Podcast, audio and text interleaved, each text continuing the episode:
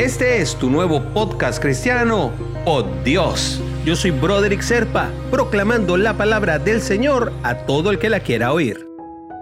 El devocional del día de hoy nos trae a Génesis, capítulo 9, versículo 15.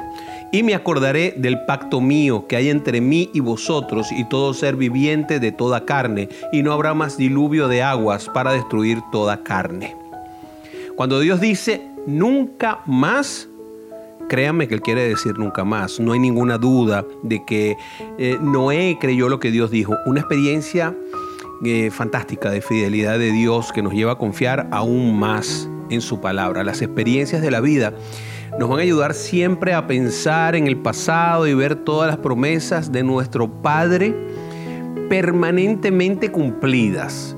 Aunque nosotros tengamos dudas, las demostraciones están por todas partes, son demasiado patentes y demasiado evidentes como para poder pasarlas por debajo de la mesa. Noé comenzó con mucha sabiduría su nueva vida en el mundo totalmente nuevo y celebró tiempos de adoración inmensos y por supuesto su devoción a papá.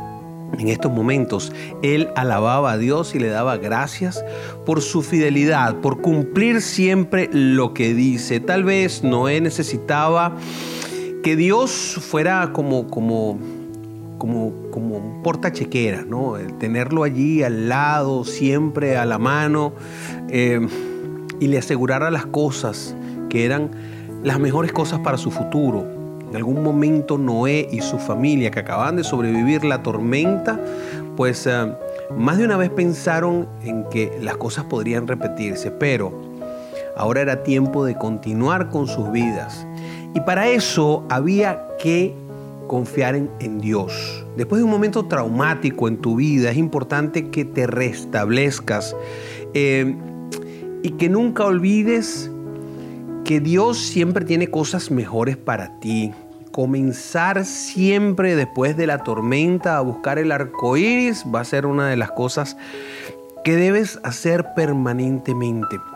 No en balde ese viejo proverbio, la sabiduría popular que dice que eh, el momento más oscuro de la noche es precisamente cuando está por amanecer. Así que dedica tu tiempo a leer las promesas de Dios en la Biblia, y te voy a recomendar algo que debes hacer. Subráyalas.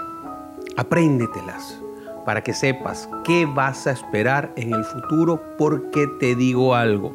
Dios siempre cumple sus promesas. Y te invito a orar, hermanito, hermanita. Señor, cuando piense que he fracasado, dame el valor para escuchar cuando declares ese nunca más que le diste a Noé en mi vida, Padre. De manera que pueda confiar en tus promesas y en el nuevo comienzo que sé que siempre vas a tener para mí, Padre.